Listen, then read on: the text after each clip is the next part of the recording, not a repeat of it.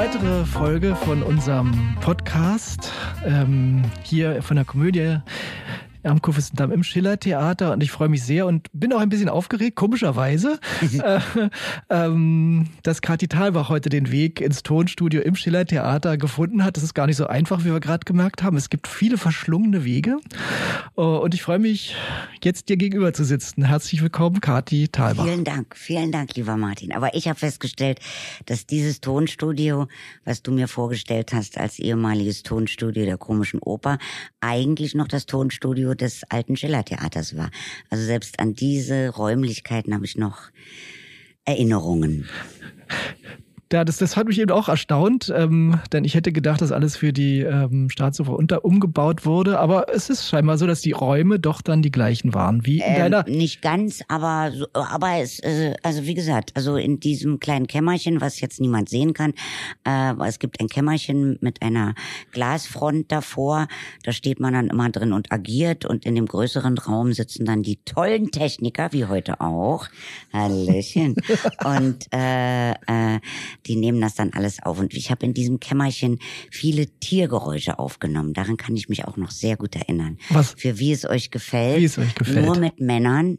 Was wir ja später dann am, am Kudamm nochmal gemacht haben, nur mit Frauen. Alles Weiber. Wie genau. es euch gefällt von Shakespeare. Daran erinnere ich mich komischerweise auch noch. Also hier am Schiller, an unserer Aufführung natürlich ganz besonders gut, aber auch am Schillertheater habe ich das damals gesehen. Und das finde ich ein interessantes Stichwort, weil ich war auch im Schillertheater, als die Mauer fiel.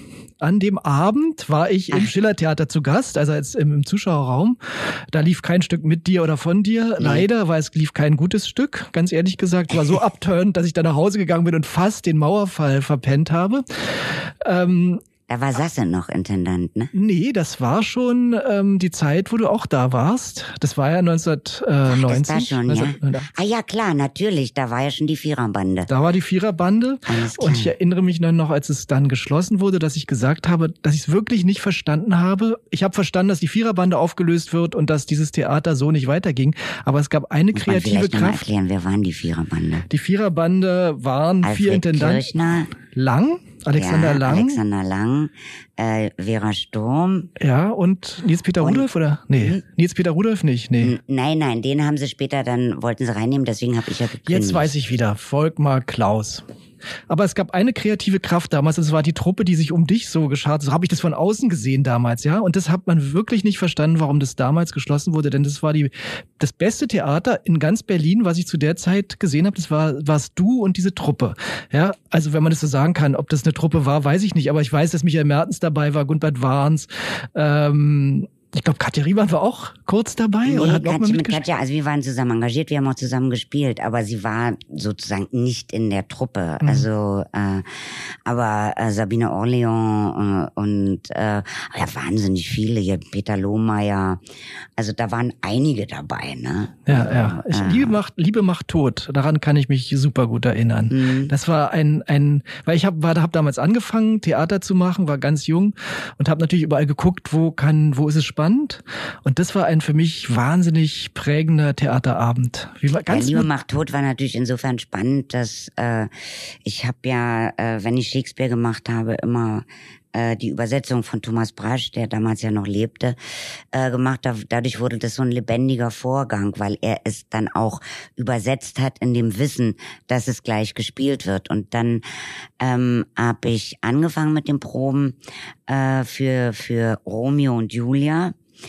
Ähm, und dann überschlugen sich die Ereignisse äh, mit der Wiedervereinigung. Und dann hatten wir einfach das Gefühl, Thomas und ich, da muss was geschehen.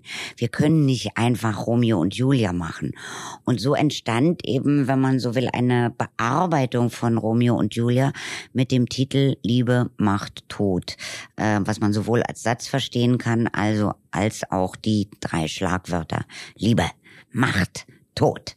Und ähm, weil es ja alles in der Pest spielt und weil es ähm, ja äh, ähm, äh, Verona sozusagen eine geteilte Stadt ist durch die verfeindeten Familien, ähm, denen eben jeweils einer einer den Capulets äh, äh, Julia angehört und den Montagues eben Romeo.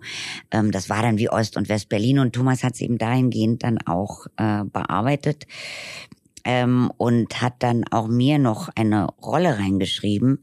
Äh, Dadurch konnte ich natürlich viel weniger unten sein. Das fand ich eine ziemlich fiese Maßnahme. Ich hatte dadurch eine sehr schöne Rolle, aber ich konnte weniger unten sein. Und dann hat er auch ähm, auch mit Regie geführt. Also es war auch insofern ein Sonderstatus. Wir haben nochmal total das Bühnenbild geändert von Ezio. Also mit Ezio natürlich ein großer roter Kasten. Genau. Äh, mit vielen Türen und Treppen, die rein und rausfahren konnten. Und ähm, dieser Kasten konnte dann zugehen und nach hinten fahren, wenn Romeo die Stadt aus der Stadt verbannt wird. Und das lief wunderbar mit dem Publikum, aber wir wurden entsetzlich verrissen. Ach, tatsächlich? Ja, ja. Ach, siehst du, das habe ich gar nicht mitgekriegt. Ich fand das so erhellend und so eine tolle Variante, um sich Shakespeare modern zu widmen. Das fand ich wirklich äh, enorm. Und damals, ich habe nicht mal gewagt zu träumen, dass wir äh, später dann zusammenarbeiten. Und vor allen Dingen, ich habe jetzt im Vor äh, Vorfeld von diesem Gespräch natürlich nochmal überlegt, dass wir eine ganze Menge zusammen erlebt haben schon und zwar ganz tolle Sachen, aber auch sehr traurige. Kann man wohl sagen, ja. Ja, und ich noch ein bisschen mehr mit dir, ohne dass du es wusstest, dass ich dabei war, wie zum Beispiel damals die, die Schließung des Schiller-Theaters. Äh, da existierte ich ja noch gar nicht für dich. Aber danach, äh, jetzt sitzen wir aber wieder das im Schiller-Theater. Theater hat für mich existiert, das muss ich sagen. Weil ich habe das ja immer geliebt, noch in der DDR ähm, weil es das ja bei uns so in der Form gar nicht gab in der DDR. Also so klassische Boulevardtheater. Es gab natürlich äh, ähm, auch, äh, ja, wenn du willst, Volkstheater. Ähm, besonders im Fernsehen gab es das ja äh, mit Herbert Köfer. Äh, gab es ja so ein richtiges Fernsehensemble, die dann immer so ähm, Schwanks gemacht. Rudi Strahl war ja da so ein Experte als Autor. Ähm, also so und also reine Unterhaltungsstücke. Das kannte ich ansonsten gar nicht und das habe ich dann eben Boulevardtheater klang so toll und Kudam und das waren ja alles so Sehnsuchtsorte für uns Ostberliner. Aber das war ja noch die Zeit, wo es ja den Boulevardtheatern so richtig gut ging, weil das wurde ja immer noch vom Fernsehen übertragen. Und das habe ich immer geguckt. das habe ich immer. Ich habe allerdings auch wirklich Milovic geguckt und Unsorgtheater und äh, äh, ähm, und äh, Münchner Komödienstadel oder wie das hieß. Also sehr sehr gerne gesehen immer. Aber natürlich Junke auch für uns damals schon eine Galionsfigur. Ich nicht wissend, dass ich irgendwann mit ihm arbeiten werde, wie äh, wie das ja dann immer so ist. Äh, und habe das so toll gefunden. Und es war wirklich für mich ein ganz großes Ereignis, dann Boulevardtheater, als ich dann im Westen sind, einmal war äh, äh, original bei euch zu sehen, das weiß ich noch. War aber im großen Haus. Es war nicht in der Komödie. Mhm. Da habe ich was gesehen mit ihm, ja. Das ist ja schön. Ähm, äh, du bist ja also bevor die DDR zu Ende war, rübergekommen, ne? Ähm, im Zuge mit dieser Biermann-Ausbürgerung habe ich gelesen. Lange, lange davor. Ich bin ja, ja, 76 weggegangen. Genau, 76 ja. und hast dann aber ziemlich schnell auch im damaligen Westen, den es ja damals auch noch gab, äh, Fuß gefasst. Ne, das schöne ich gelesen. klassische West-Berlin gab's ja. ja. Genau. Und Hans Lietzau hat mir zum Glück ein Angebot gemacht, was ich gar nicht erwartet habe, dass man so schnell ein Angebot bekommt. Ähm, ich dachte, das ist erstmal was ganz anderes. Ich mache auch erstmal was ganz anderes, aber Lietzau gehörte eben zu denjenigen, äh, die auch in Ostberlin viel ins Theater gegangen sind und ähm, kannte mich dadurch sowohl vom Berliner Ensemble als auch von der Volksbühne und hat eben Thomas und mir ein Angebot gemacht. Das war mein allererstes Engagement am Schillertheater, wo wir jetzt sitzen. Wahnsinn, ja. Und jetzt hat sich ja der Kreis auch geschlossen, dass wir jetzt hier auch wieder sein dürfen. Ja. Und du hier auch inszenierst wieder äh, und äh, das tolle Hase Hase gespielt hast. Ja gut, deine Inszenierung, die erste, die wir jetzt hier zusammen auf die Beine gestellt haben, die wartet ja immer noch, dass sie endlich mal ich herauskommt. Das, ich finde das großartig. Ich muss das mal andersrum sehen, ja. lieber Martin. Schau mal, das ist doch dadurch eine legendäre äh, für mich ein, ein, ein legendär geradezu. Das ist nicht eine von vielen Inszenierungen. Nein, das ist der Orient Express, der nie abfuhr. Ja. Beziehungsweise er fährt ja ab jetzt Richtig. im Sommer. Äh, ähm, aber dass der eigentlich schon vor anderthalb Jahren hätte abfahren sollen und das die Premiere gewesen wäre. Und jetzt, ich hoffe, wir da, äh, wir hätten da vielleicht jetzt schon 100 Vorstellungen gespielt. Ähm, das alleine das macht es für mich legendär. Also wieder mal kriegt der Orient Express das, das, äh, das Zeichen legendär, weil er einfach hier seit anderthalb Jahren im Bahnhof Schiller Theater steht. Ja, genau. Teilweise ja tatsächlich auf der Bühne lange Zeit stand und jetzt wieder steht und so weiter. Teilweise mit Staubschicht drauf, aber er ist äh, so gut wie neu immer noch. Er ist so gut wie neu. Er ist noch nie benutzt worden. Das genau. ist äh, die Räder, die sind, äh, die müssen nur geschmiert werden jetzt im Ende Juni und dann mhm dann rollt er endlich. Also ich kann mir gut vorstellen, dass wenn es dann wirklich losgeht, dass ich eine kleine Träne verdrücken werde vor Glück natürlich. Du, ich Oder vor Rührung, dass ja, äh, alles, was da wieder. Nein, auch das ist wirklich. Ja, in dem Fall ist es ja wirklich Lebenszeit, die nicht ganz so kurz ist. Ne? Ja, ja. Also die, die, die, also da ist es ja dann auch wirklich mit dem verbunden, was ja so dieses kollektive Ereignis äh, Pandemie, was wir ja alle nicht kannten wir sind ja so eine gesegnete Generation hier, auch gerade wir hier in Mitteleuropa, kein Krieg, kein Hunger und jetzt aber zum ersten Mal eine Pandemie. Ja, das ist echt neu. Also es ist auch wirklich, ähm, kommen auch alle schön die Themen hoch, die man so die ganze Zeit versucht hat zu verstecken. Äh, also ich sehe das bei mir oder auch bei vielen anderen Leuten. Ne? Ähm, ich habe mich ja, als ich dich erst, also ich habe dich auf der Bühne gesehen, das weiß ich noch, hier im Schillertheater. Und dann habe ich dich aber auch mal auf der Leinwand gesehen. Und da war ich, das muss in derselben Zeit etwa gewesen sein, da habe ich mich ja verliebt in dich. Das, Nein, das sagst du mir zum ersten Mal. Ja, ja, das sage ich dir halt zum Meine ersten Damen und Mal. Herren, Sie hören jetzt ein großes Genau. Geheimnis. Aber es war, sie war so weit weg für mich. Äh, Das war Domino. Domino, ja. Erinnerst du dich daran? Na Ja. klar, erinnerst du dich irgendwie. Natürlich. Ähm, das war, also ich war auch so ein Film, wo, ja, das hatte so eine ganz, also aus meiner Sicht damals so eine ganz moderne Handschrift und trotzdem war das so einfühlsam und so bewegend. Und da war eine Hauptdarstellerin. Äh, da, also es war ich nicht, war nicht alleine, ehrlich gesagt. Äh, mein ganzer Freundeskreis hat Echt, geschwärmt. wirklich? Ja. Wo Hm. stellst du mich vor? Teilweise kennst du die da auch. war ich auch nackig. Ach ja? Siehst du, das habe ich zum Das Beispiel hast du verdrängt. gar nicht dir gemerkt. Hm. Weil umso besser, du liebst meine Seele. Na, ich erinnere mich so an Fahrten, so mit der U-Bahn oder mit dem Auto durch die Stadt. Und wir waren ja hier auch in, auch in Westberlin, waren wir ja sehr patriotisch gestimmt, aber nur auf Berlin bezogen, nicht für Deutschland. Ja, ja. Und deswegen war diese Man Wende. war ja kein Deutscher, man war Berliner. Richtig, genau. Ich war ganz verblüfft und positiv überrascht, dass als ich dann nach Ostberlin konnte, endlich, dass das wirklich derselbe Menschenstamm war, sozusagen. Die haben die gleiche Sprache gesprochen. Die Fenster in den Altbauten waren genauso gebaut äh, wie bei uns. Ich bin ja wirklich in, aufgewachsen, dass die Mauer schon da war. Ne? Ich, es gab es für mich nicht vorher. so jung, ja. Ja, und deswegen war das für mich tatsächlich eine Sensation. Ähm, genau. Und ähm, dann haben, was wir zusammen erlebt haben, darauf wollte ich ja eigentlich auch noch äh, hinaus. Wir haben ja, du hast ja dann wirklich fantastische äh, Aufführungen bei uns an der Komödie am Kurfürstendamm vor allen Dingen gemacht. Oscar Wilde, damit ging's los. Damals ähm, hattest du den noch nicht ganz so bekannten Guido Maria Kretschmer auch im Gepäck. Damals kannte ihn so gesehen ja noch niemand. Also Guido habe ich ja kennengelernt auf dem, auf dem Kreuzfahrtschiff. Ähm, äh, da hatte er die ganzen Uniformen gemacht und, und Frankie, sein Mann, hat da Malunterricht gegeben, weil Frankie ist ja Maler. So für die reichen Damen auf dem Schiff gab's dann immer, und die sahen ja, waren ja zwar also, ganz schmucke Kerle, die beiden, oder sind sie immer noch, aber damals eben noch, ist ja schon ewig her, über 20 Jahre oder so. Äh, fast 20 So Jahre, stimmt. ist das her? Ja, ja. Wahnsinn. Das war, also äh, das, das war so 95, äh, Quatsch, 2005 oder so. Ja, also 15 Jahre, sagen wir 15 Jahre. Aber vor 15 Jahren sahen wir ja alle noch anders aus. äh, und äh, Guido war ganz schlank und die, der, er begrüßte mich. Ich war als Künstlerin engagiert, was man ja immer auf diesen Kreuzfahrtschiffen macht. Da kriegt man kein Geld, aber man kriegt eben äh, natürlich eine äh, Kabine, äh, sogar mit Balkon und äh, ähm, man kriegt die volle Verpflegung und das Schöne ist, man darf jemanden mitnehmen. Und das wird, das ist sozusagen die Gage. Und ich durfte sogar Anna und Nelly mitnehmen. Ich habe dann auf der Couch geschlafen und die beiden auf dem Bett in meiner Kabine.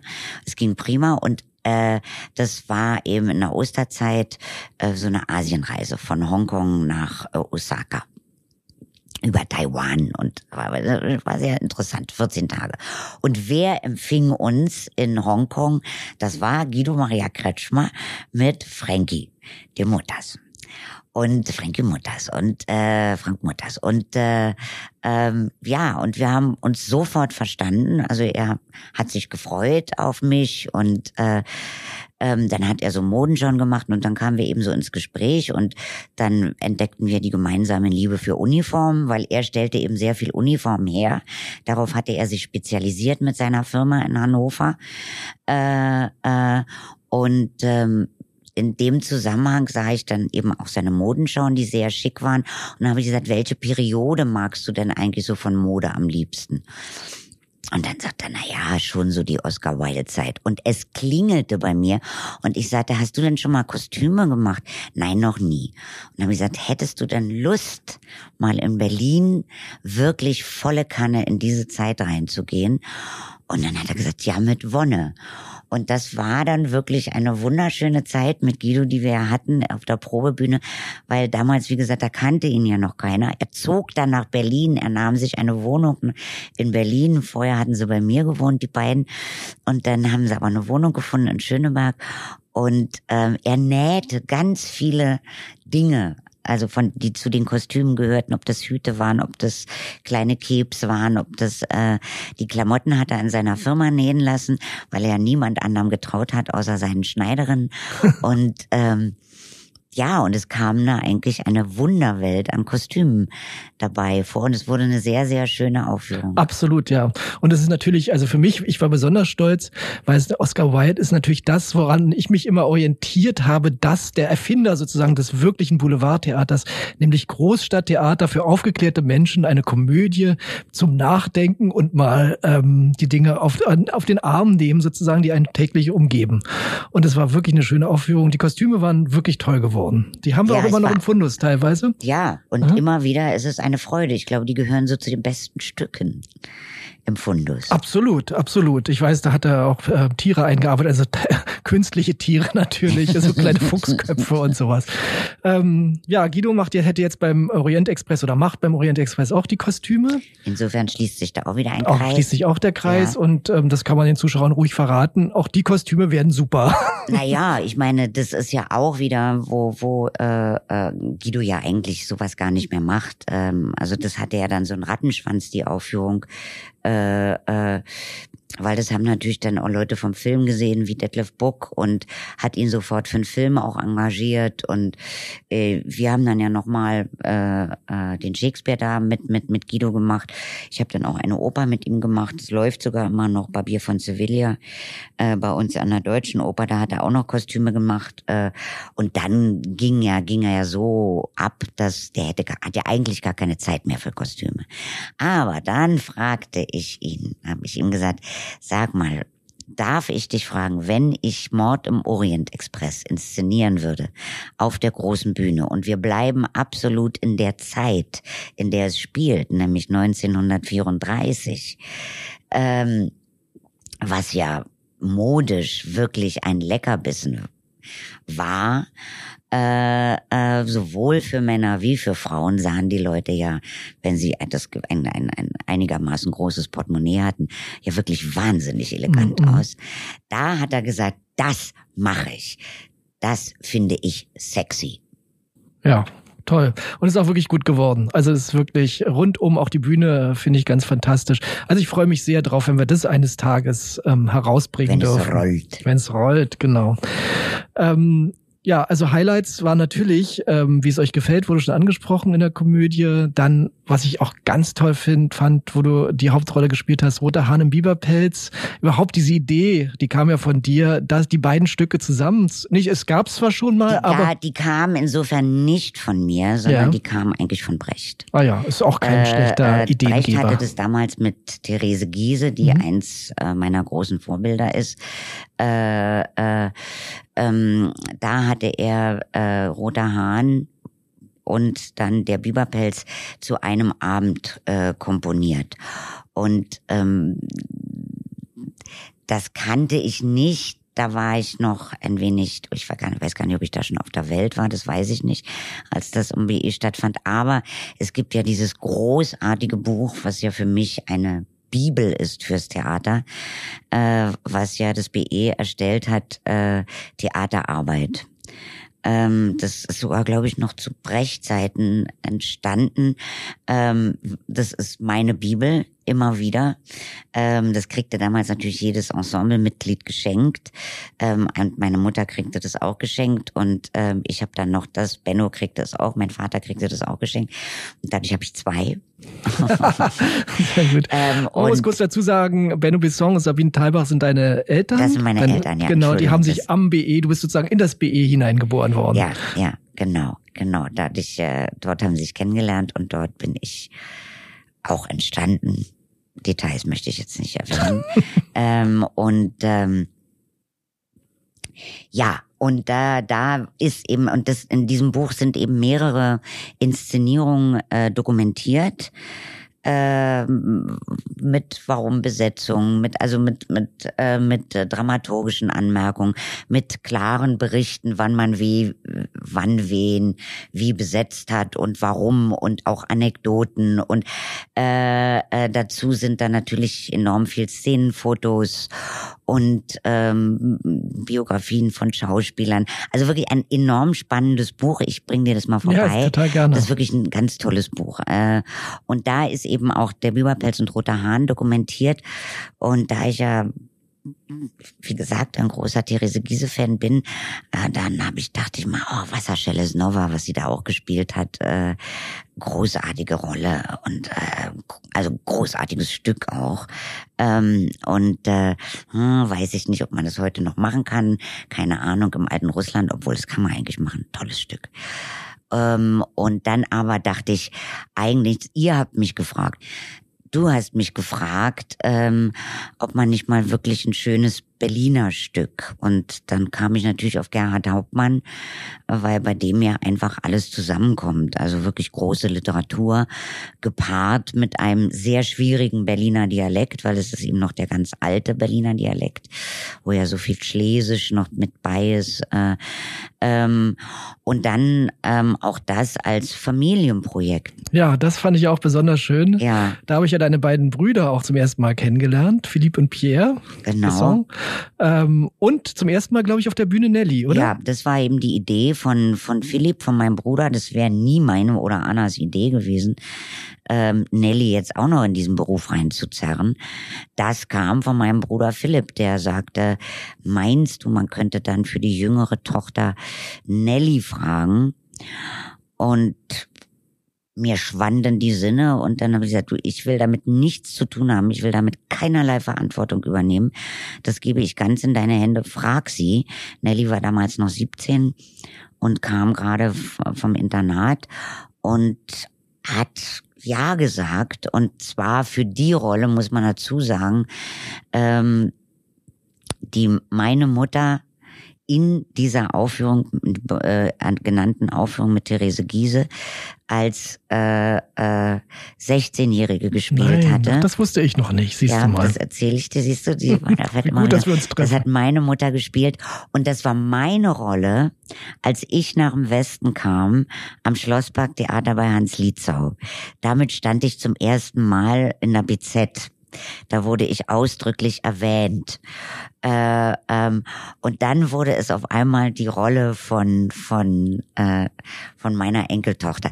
Das sind dann natürlich so Sachen gewesen, wo mir, wo ich innerlich geweint habe, dass ich dann so äh, Leben und ähm, und und äh, Arbeit so treffen, ähm, wo das so einhergeht. Ja, Äh, Also ich kann es nachvollziehen, dass du innerlich ein bisschen geweint hast. Ich krieg nur beim Erzählen, beim dir zuhören, kriege ich eine Gänsehaut. Ja. Ähm, ja, ich weiß nicht, ob das anderen Leuten auch so geht, aber wenn man in einer Theaterfamilie aufgewachsen ist, wie ich ja auch, Ja. dann äh, sind solche Dinge einfach wunderschön. Ja, doch, das muss ich, das ist, äh, weil das schweißt ja auch so zusammen. Mhm. Ne?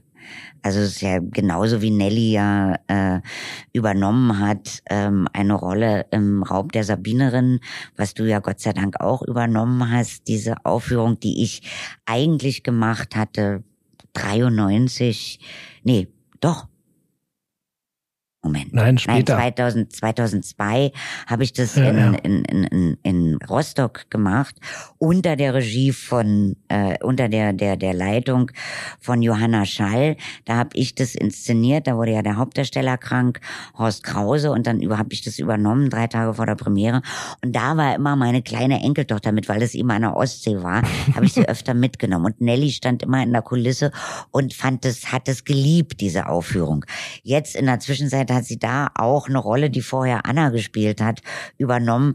Und wie gesagt, das, das so das Theater leben wird, das ist schon ein großer Luxus. Ja, ja. Haupt der Sabinerin hast du ja gesagt, und das habe ich mir genau gemerkt, das ist das Stück, was du immer spielen willst. Und mir geht's so, ich weiß nicht, ob ich dir das schon mal erzählt habe, jedes Mal, wenn du diesen Monolog als Striese hältst, da geht mir mein Theaterherz wirklich nicht nur auf, sondern ich bin da, da muss ich auch jedes Mal weinen, weil ich das so rührend finde, es trifft diesen, so einfach dieser Monolog ist und so toller natürlich auch gespielt ist von dir, das drückt es derartig aus, das Theaterleben, ähm, dass der Vorhang einfach hochgeht, dass es dafür lohnt, sich zu leben. Äh, da, also das ist so toll geschrieben und diese Beschwerde auch an die anderen Dilettanten ja. dabei. Und ich finde jetzt die jetzige Zeit finde ich besonders schwierig, weil dieses dieser Theaterethos, der Vorhang geht jeden Abend hoch, egal was passiert, den dürfen wir im Augenblick nicht leben. Und das finde ich persönlich richtig schwierig, weil so bin ich aufgewachsen. Es kann passieren, was will, der Vorhang geht am Abend hoch. Ja? Und das ist im Augenblick nicht. Also es ist nur so nebenbei gesagt. Das finde ich ja. im Augenblick das ist schon schmerzhaft. Ja, genau.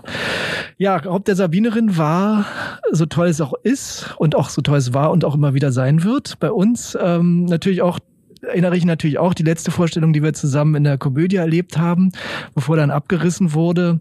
Auch ein unglaubliches Erlebnis, nicht nur, glaube ich, für uns beide, sondern für alle, die dabei waren. Da haben weil wir ja alle geheult. Da haben also alle das, geheult. Das und zwar alle, alle, alle. Ja. Oben und unten. Oben und unten. Auf der Bühne dieser Applaus zum Schluss, ähm, weiß ich noch ganz genau. Und wenn man dann in den Zuschauerraum blickt und alle haben geweint, weil im Prinzip waren alle fassungslos, dass es nun tatsächlich doch noch passiert, ja. dieser Abriss. Und erinnere ich mich auch noch, hinter der Bühne war einfach gar nichts mehr danach. Bestimmt fünf bis zehn Minuten hat niemand irgendwas gesagt, so fühlte es sich jedenfalls an. Wir waren alle nur erstarrt und konnten gar nichts mehr sagen. Also es war wirklich ähm, schrecklich. Ja, weil man hat wirklich immer noch gedacht, irgendwas passiert ja, noch. Genau, ne? wir haben es auch das geschafft, tatsächlich 15 Jahre, dass immer noch irgendwas passiert ist. Ja. Aber dann auf einmal Aber dann nicht mehr. Dass dann wirklich Realität wird, das war schon komisch. Wobei das Einzige, was wirklich, ich meine, da muss ich ja immer wieder sagen, da hast du ja auch eine tolle Arbeit geleistet mit Lederer zusammen, mit dem Kultursenator Lederer, wo ich ja sehr, sehr glücklich bin, dass da nicht mehr dieser SPD Techno-Mann, ich habe vergessen, wie der heißt. Äh, äh, du meinst der, Tim Renner? Ja, genau. Der war ja auch gut, der ja äh, für Theater ja nur ein höhnisches Grinsen hatte. Ähm, weil ich glaube, dann wäre wirklich was sehr schwierig geworden. Und äh, da finde ich ja immer wieder sehr erfreulich äh, die Position von Lederer, ähm, der da wirklich als guter alter Ostler auch, mhm. ähm, da doch ein ganz anderes Herz für Theater hat. Absolut. Und äh, äh, deswegen würde ich ihn immer wählen. ähm, ähm, äh, da diese Möglichkeit geboten hat, dass wir ins Schillertheater wiederum können, was für mich eine ganz komische Situation war, weil ich ja bei der Schließung des Schillertheaters auch schon mhm. dabei war. Also das war ja dann schon die zweite Schließung, die ich bei euch miterlebt habe. Ja, ja. Oder das zweite ja, Theater schließen, Theater, Theater sterben. Ja. Sterben. Und ähm, aber dass man damit das nochmal dass ich hierher zurückgekommen bin, das hatte auch was Schönes. Ja, es hat auch was Schönes und die Chance, da hast du völlig recht, äh, die da uns gegeben wurde, die war natürlich enorm und toll. Also da finde ich auch, dass Lederer da ganz großartige, auch mutige Arbeit geleistet hat, weil ganz viele natürlich gesagt haben, na, ob diese Boulevardleute das schaffen, das große Haus. Ähm, und ich habe damals schon immer gesagt, wir sind Theaterleute, die, das, das Stück richtet sich nach der Größe des Hauses. Ja, es ist nicht andersrum, dass man jetzt kleine Stücke da unbedingt reinquetschen muss. Nein, hier müssen wir gucken, was hier passt. Und natürlich sind wir auch in Sackgassen gelaufen, aber wir haben auch sehr viel Gutes schon geleistet. Also Hase Hase nur mal so zu erwähnen. Ja, Rio Reiser, Rio Reiser, genau, das war auch toll. Großartige Sachen und da ja. war doch dieses Riesenhaus voll. Und zwar Absolut mit Ensuite spielen. Also Richtig. nicht mit Repertoire-Theater, sondern mit Ensuite spielen jeden Abend. Genau. Und da bin ich schon stolz auf ja, uns ein bisschen. Finde ich auch. Also insgesamt haben wir es echt gut gemacht und es wird ja auch gesehen und das macht mich natürlich besonders stolz. Und ich habe die Lust am großen Theater äh, kennengelernt und äh, mal sehen, wo es weitergeht. Genau. Apropos großes Theater, fällt mir jetzt ein, ähm, du hast mir ein sehr großes Geschenk gemacht, äh, dass ich nämlich nach Paris zu deiner Premiere reisen durfte, äh, an der Comédie Française, wo ich vorher auch noch nie drin saß, äh, bei Arthur Huy. Das hast du dort inszeniert. Ja. Und es war eine wirklich, wirklich fantastische Aufführung. Ich war so, also ich weißt du, kennst du jemand, wenn du jemanden kennst, der sowas Tolles macht, dass man so stolz und freudig und gleichzeitig äh, so glücklich ist. Also es war alles, stimmte einfach alles. Es war echt toll. Wie war die Zeit in Paris? Wie ist es in so einer Stadt zu inszenieren? Das muss doch ein Traum sein eigentlich. Ähm, naja, das war ja das zweite Mal, dass ich da inszeniert habe. Das erste Mal habe ich am Théâtre de Chaillot, mhm. da war Inszenierung, äh, äh, Intendant war damals Jérôme Savary. Ähm, da habe ich Macbeth inszeniert. Ähm, und das war, da gab es ja kein festes Ensemble, sondern da haben wir dann gecastet. Mhm. Ähm, das war eine schwierige Zeit für mich, eine sehr schwierige Zeit, weil ähm, da habe ich französische Schauspieler auf eine nicht immer sehr angenehme Weise erlebt. Bei dem Chaillot. In Chaillot. Chaillot. Mhm. Äh, äh, das wurde nachher eine sehr schöne Aufführung, hochgelobt ja, äh, und immer voll. Aber die Arbeit selber war sehr schwierig, ähm, weil es war klar, dass das eine Modellinszenierung wird nach meiner Inszenierung, die ich hier in Berlin gemacht habe, übrigens auch hier im Schillertheater. Genau, in der Werkstatt. Äh, das war ja meine erste Inszenierung. Ähm, und ähm, weil sonst hätte ich mir das nicht zugemutet äh, auf Französisch das erste Mal. Ähm, und da war doch eine, äh, kam mir eine große Arroganz entgegen, mhm. die, die mit der ich schwer umgehen konnte. Nicht von allen, Gott sei Dank, aber doch von wichtigen Darstellern. Die Lady Macbeth wurde gegeben von Helene Balibar, die man ja auch vielleicht jetzt von deutschen Aufführungen an der Volksbühne und auch am Berliner, äh, am Berliner Ensemble kennt, ähm, weil sie ja auch in der Zwischenzeit die Gattin von äh, Kastorf ist. Ähm, und ähm, die, die war toll. Also und die spricht ja perfekt Deutsch, weil die mhm. hat einen, einen sehr tollen Vater, der äh, die deutsche Kultur sehr geliebt hat und dadurch ist sie auch Deutsch, hat sie Deutsch sehr gut gelernt. Ähm, das war schwierig. Dadurch hatte ich auch große Angst vor der Comédie Française, also nicht nur vor der dieser langjährigen Institution, das muss man sich mal vorstellen, die äh, da ging der Lappen immer hoch. Äh, während des Krieges, sogar während der französischen Revolution. Und erst durch die Pandemie hat auch die Comédie Française äh, das üble Schicksal erwischt, dass es schließen musste. Die Aufführung. Gut, aber was ich sagen wollte, an der Comédie Française erlebte ich wunderbarerweise das totale Gegenteil. Das waren so tolle Schauspieler, so feine Menschen, so neugierig, so überhaupt nicht arrogant, wo ich dachte, das finde ich bemerkenswert, dass eine so berühmte, große Institution wo man ja fast sagen kann, dass das ist ja als Theaterinstitution vielleicht das größte, die größte auf der Welt, ähm, weil man sie so kennt. Mhm ähm, äh, äh, als Institution und aus der Literatur und als Geburtsstätte von so großen Schauspielern wie Sarah Bernard, äh, ähm, dass das so wenig dass das trotzdem so eine Demut behalten hat gegenüber der Welt, gegenüber der Kunst und so überhaupt nicht arrogant war. Und das hat mir das Arbeiten natürlich zu einer Wonne gemacht. Und dadurch konnte ich auch die Stadt Paris außerordentlich genießen. Ah, toll. Schön. Also man hat es gemerkt, dass das stimmte irgendwie. In der Aufführung hat man es gemerkt, weil ich fand es echt faszinierend, dieses Brechtsche, dann deine Handschrift zwar sehen, aber gleichzeitig auch dieses klassische französische Theater, was ja wirklich, also die, die Spielart an, an manchen Stellen noch so da war, weil das, das wissen wir in Deutschland nicht, die, die, der klassische französische Schauspieler, der ruft seine Rolle eigentlich. Ja, ich habe mal Jean-Paul Belmondo gesehen als Cyrano in Paris. Es war eher erschreckend, weil er hat da, da, da, da rausgerufen.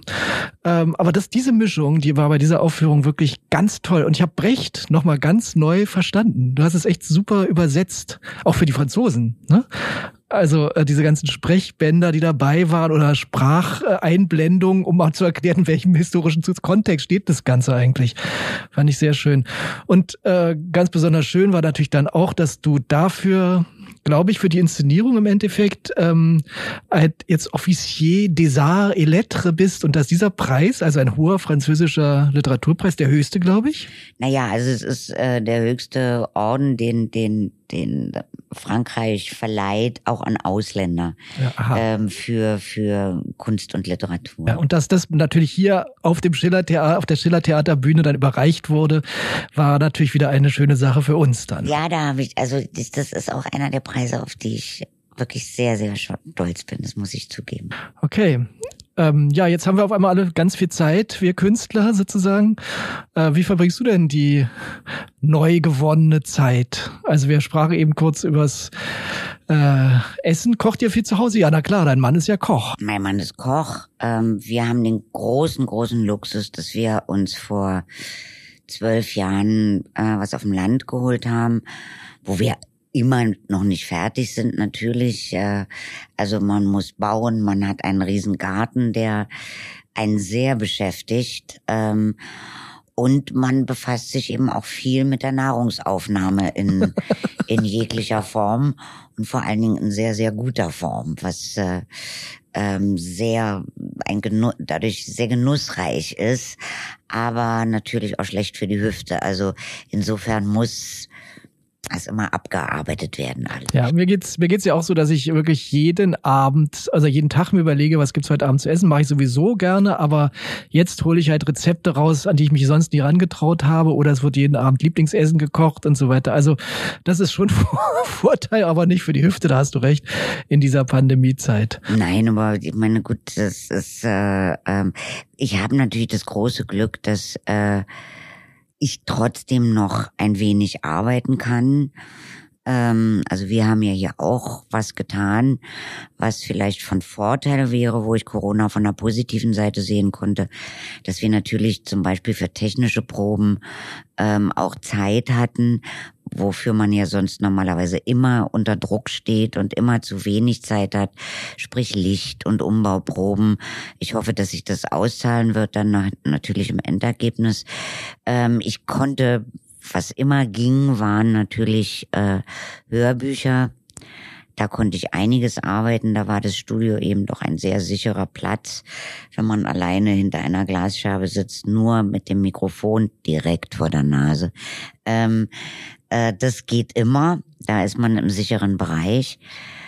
Äh, ich habe das große Glück, dass ich äh, jetzt als äh, ältere Dame und als äh, Risiko äh, ähm, auch schon meine erste Impfung habe. Also ich schaue ein wenig, habe ich das Gefühl, in ein schon beleuchtetes Ende vom Tunnel.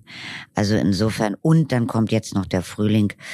Ähm, ich habe so das Gefühl, wir könnten auch schon wieder positiv denken.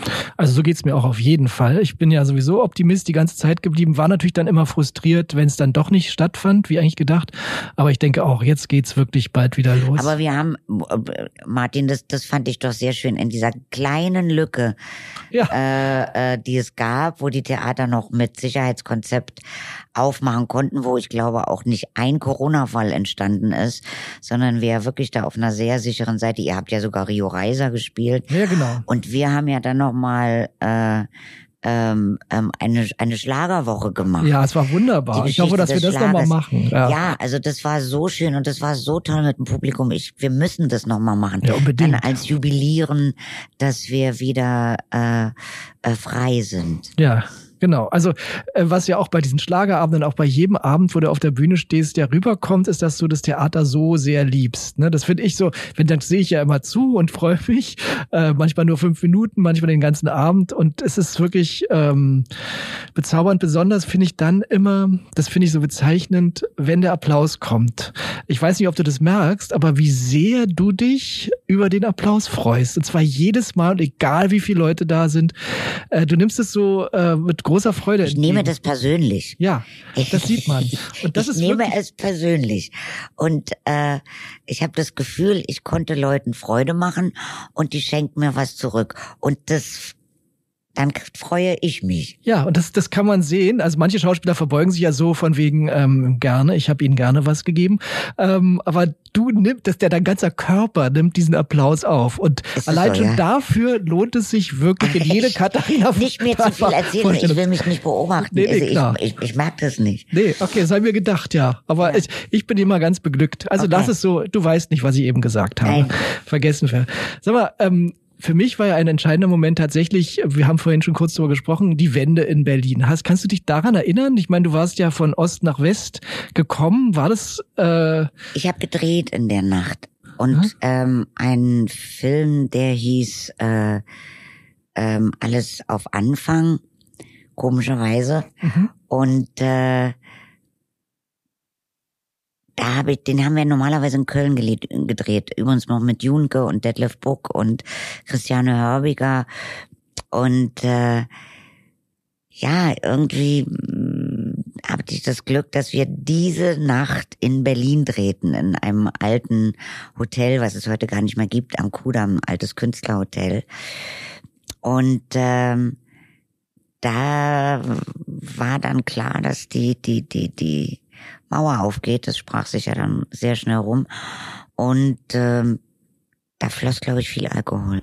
ja, das kann man Am sich leicht Kudamm. vorstellen. der Kudamm war voll, ich ja, weiß. Ja, es war Wahnsinn. Das war wirklich Wahnsinn. Also das war für mich so, ein Traum wird wahr und man konnte es gar nicht fassen. Also ja, nach Ostberlin zu laufen, einfach so, das war für uns äh, sensationell. Also ich muss ehrlich sagen, das hätte ich auch nicht geglaubt. Also äh, natürlich hat man ja damals immer vom Fernseher gesessen und alles verfolgt, weil es war ja ähm, äußerst ähm, spannend, was alles stattfand. Also mit angefangen ja mit den ganzen Leuten, die nach Ungarn gegangen sind und dann zu Fuß über die Grenze gegangen sind, mhm. mit den Lockerungen da, dann die Besetzung der Botschaft in Prag. Ähm, es deutete sich ja etwas an.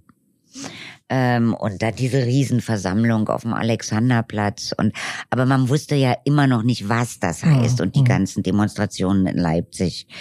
Ähm, wir sind das Volk, ich bin Volker. Äh, das war war ja alles absolut spannend mhm. und ähm, aber ich hätte nie geglaubt, dass ich das miterleben werde. Ich habe geglaubt vielleicht, dass es sich öffnet, dass es, äh, was ja auch viele gehofft haben, ähm, dass es sich ändert, äh, dass es eine andere DDR geben wird, äh, dass es eine Wiedervereinigung gibt. Das hätte ich damals nicht gedacht. Und ich hätte vor allen Dingen auch nicht gedacht, dass ich zu meinen Lebzeiten es erleben werde, dass die Mauer aufgeht, dass mhm. Berlin wieder eine Stadt wird. Ja.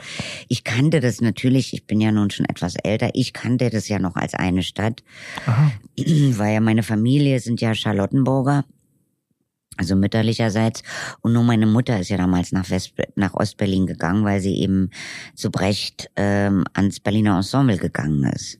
Ah ähm, nur dadurch ähm, kannte und ich kannte dadurch natürlich beide Seiten der Stadt, weil hier war meine Familie immer in Charlottenburg. Und ähm, ich habe den Bau der Mauer natürlich noch miterlebt. Da kannst du dich richtig dran erinnern? Also ich kann mich da noch dran erinnern. Ah, ja. Wahnsinn. Ja, ja. Mhm. Und äh, das, das sind natürlich so, waren natürlich prägende Dinge. Ähm, dadurch, das, ja, das war schon ein unfassbarer Vorgang. Mhm. Das, und irgendwie fand ich das aber auch toll.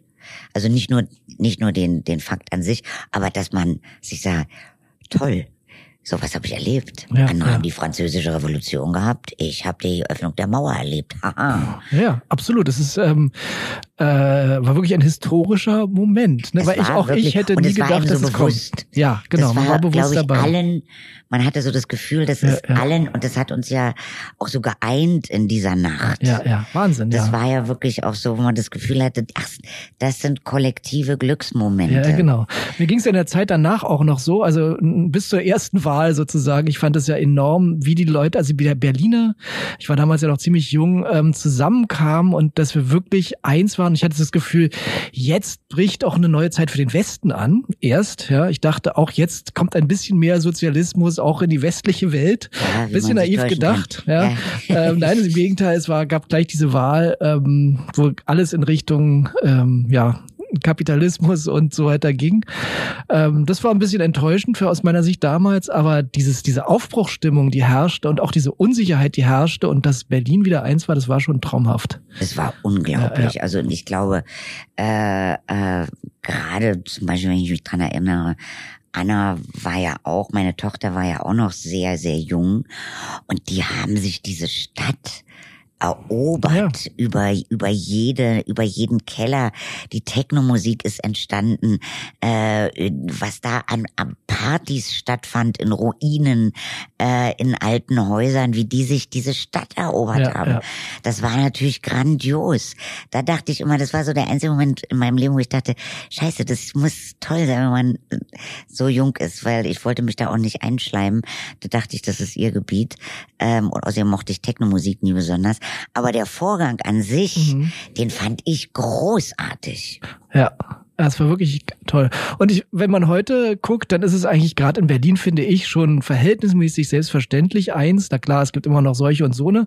Aber ich finde, es ist schon sehr selbstverständlich eins geworden. Und es ist immer noch, lieber Martin, sehr, sehr schwierig vom Osten nach dem Westen oder umgekehrt. Das ist richtig. Die Wege sind nach wie vor schwierig. Ja. verkehrstechnisch immer noch nicht wirklich ja. gut gelöst. Es gibt diese immer noch diese komischen Nadelöhre, finde ich ja, auch. Ja. Warum da nicht ein großer Tunnel mal gebaut worden ist, also mhm. das ist mir nicht ganz klar. Ja. Mhm.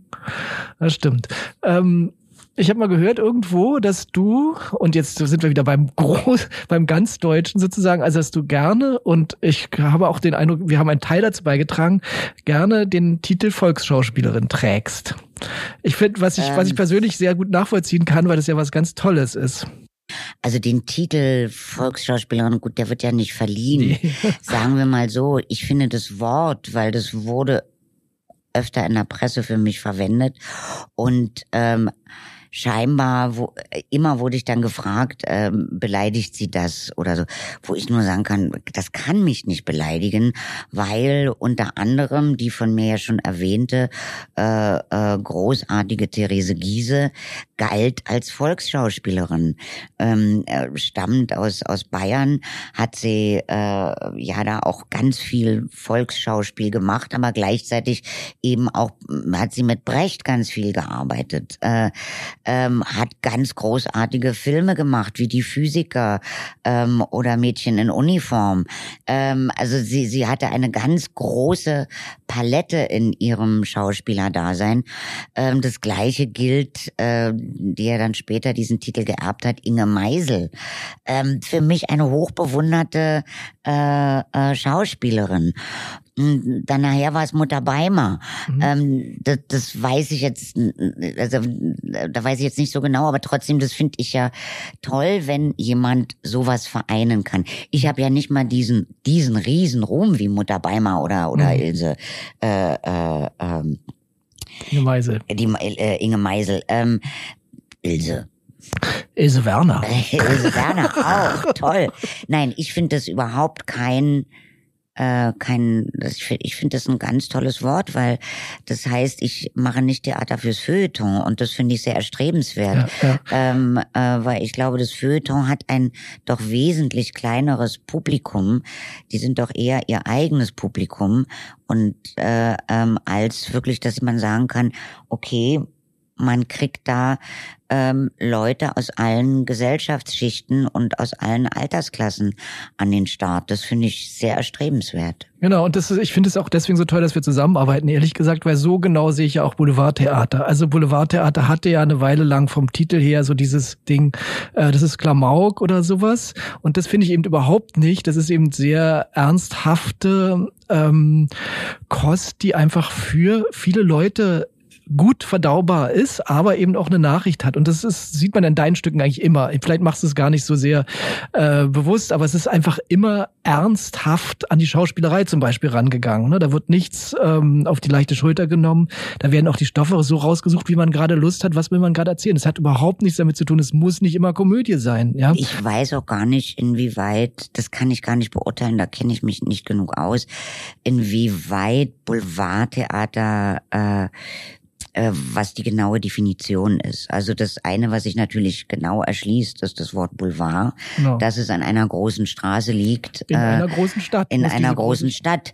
Ähm, und ähm, ansonsten, was man so an Kopf hat in Klischees, ist es ja eigentlich meistens äh, belanglose Unterhaltung von zwei Personenstücken, möglichst in einem Bühnenbild, mhm. wo ein Sofa der zentrale Ort ist und es drei Türen gibt.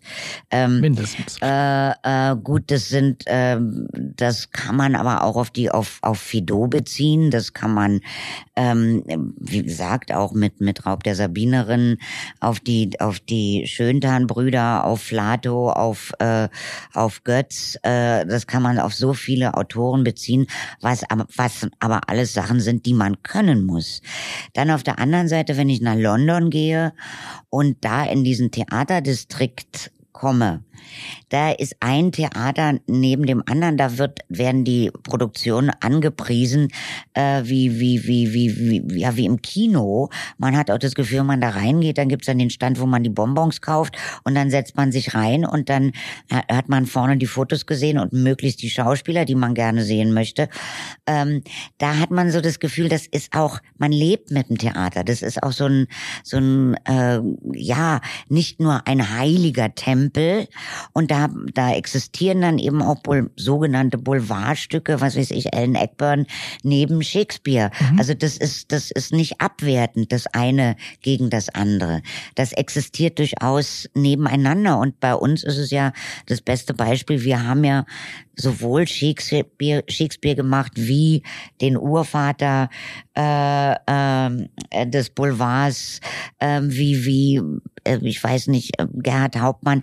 Das waren ja und Schöntan. Genau. Ähm, ja, mein Gott, also wo auch alles, wie sagt, wie sagt Goethe im, im Vorspiel auf dem Theater, wer vieles bringt, wird manchem etwas bringen, hm. sagt der Theaterdirektor. Und das hast du dir ja offensichtlich sehr zu Herzen genommen. Und ich finde das immer eine Vielfalt ist einfach schön. Das ist unter Menschen schön.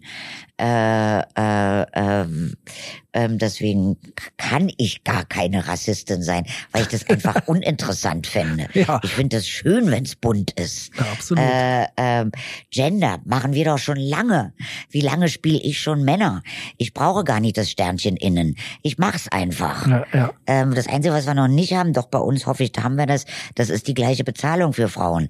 Ähm, Ansonsten sind wir doch da absolute Vorreiter. Absolut, ja. Finde ich, sehe ich ganz genauso und bin ich auch ein bisschen stolz drauf. So bin ich allerdings so aufgewachsen, du ja natürlich auch. Ne, das ist im Theaterbereich doch vielleicht ein bisschen selbstverständlicher. Ja, das stimmt allerdings. Mal schon Sarah Bernard hat Hamlet gespielt. Ja, genau. Ja, also ich finde auf jeden Fall ganz toll, dass wir ähm, zusammengekommen sind, nicht nur heute, sondern generell. Und ähm, ja, ich freue mich wahnsinnig auf diesen Mord im Orient Express. Ich freue mich wahnsinnig. Ich meine, ich habe natürlich schon reingucken dürfen, dass die Leute sich auch äh, an deiner Darstellung von Hercule Poirot erfreuen dürfen. Oh Gott, oh da, da freue ich mich wirklich sehr drauf. Oh, möge er in meine grauen Zellen zurückkehren. Zurückkehren und sich dort festnisten für viele Jahre. Genau. Damit ich neben Theaterdirektor Striese auch lange Hercule Poirot sein darf. Okay, ja, also vielen Dank für dieses wunderbare Gespräch. Äh, es war eine große Freude und meine Aufregung war ganz umsonst. Es war ein großes Geschenk. Ja, du, für mich auch. Immer wieder gerne, Martin. Also wir bleiben uns ja hoffentlich noch lange erhalten. Auch im Neuen. Auch Theater. im also Neuen. Wie es auch immer aussehen mag. Wir wie werden... es euch gefällt, wie es kommen mag. Genau. Vielen Dank.